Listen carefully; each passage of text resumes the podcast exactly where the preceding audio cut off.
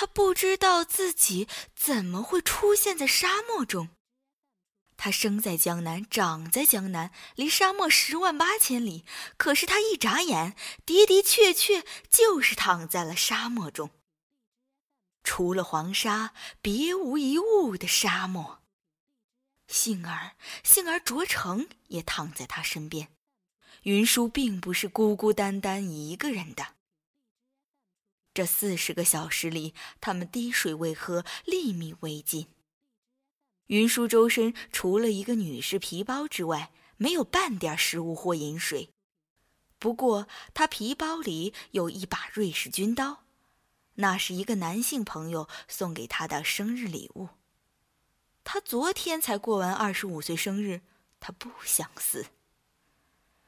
云舒正在闷头思考，后面突然传来一声倒地的声音。他回头一看，卓成。晕倒在了沙漠里。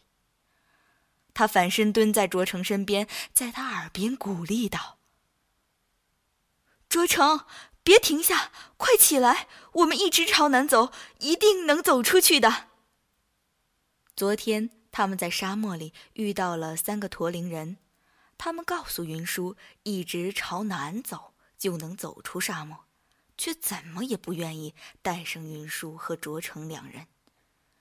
云舒知道那些驼铃人所带的饮水和食物有限，如果带上他和卓成两个人，他们可能会一块儿饿死或者渴死在沙漠里。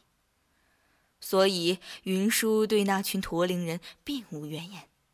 不过卓成倒是骂了一个晚上。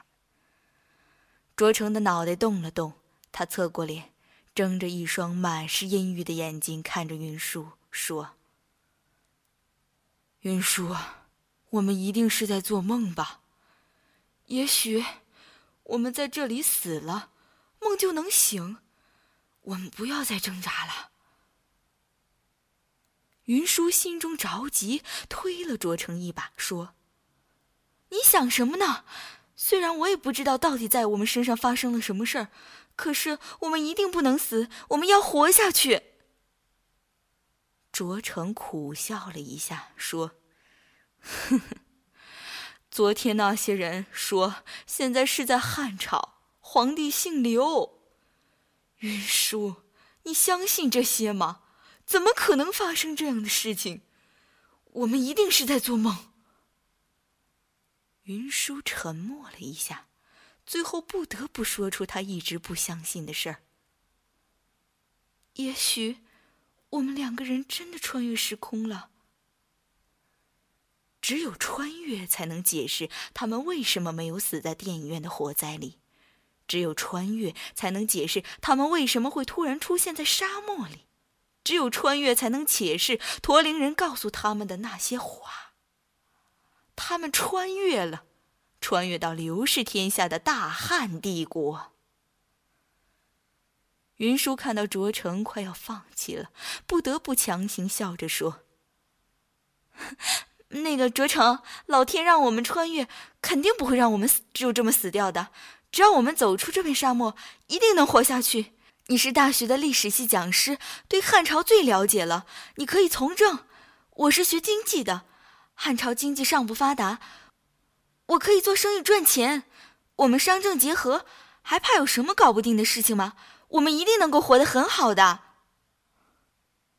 卓成接近死灰的脸上重新出现一丝光彩，他挣扎着坐起来，看着云舒说：“是啊，我们知历史，懂科学，比这些古人厉害多了，有什么好怕的？”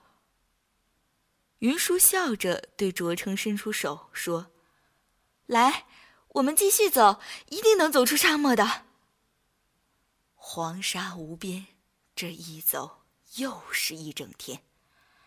当夜幕降临时，云舒也坚持不住了。他舔了舔皲裂的嘴唇，竟是连一滴口水也没有。他双腿一软，跪坐在沙漠里。卓成从后面挪过来，坐在他的身边，奄奄一息地说：“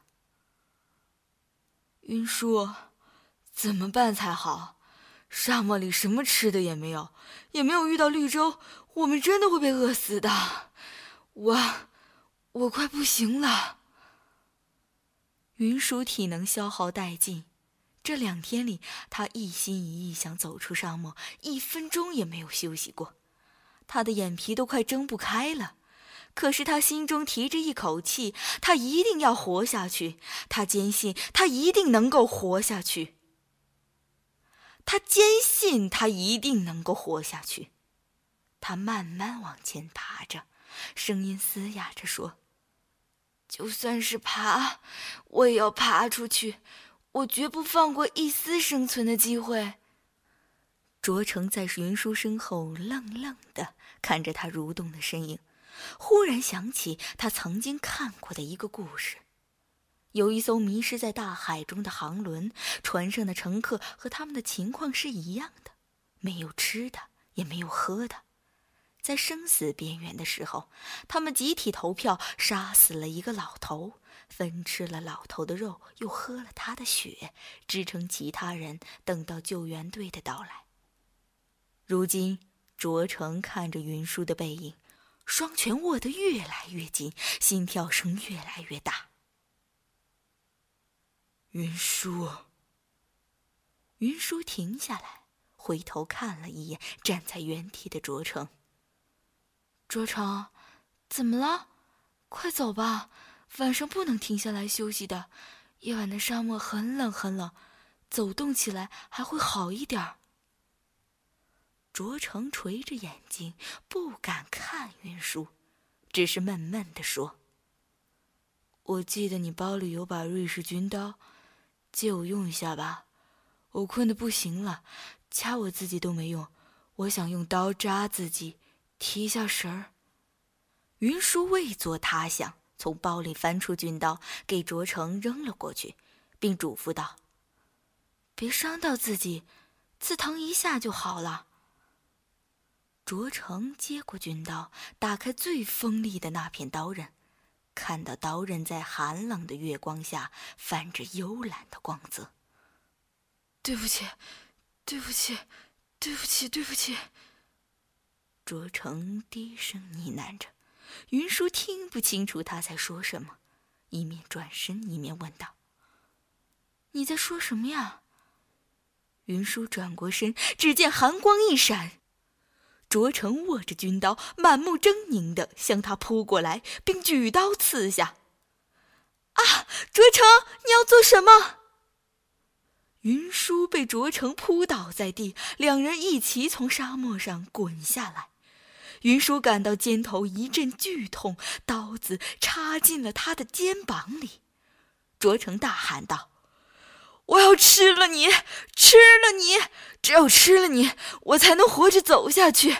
我受不了了，我太饿了，太渴了。对不起，对不起。”云舒难以置信地看着卓成，他不敢相信自己的耳朵，卓成竟然要说吃了他。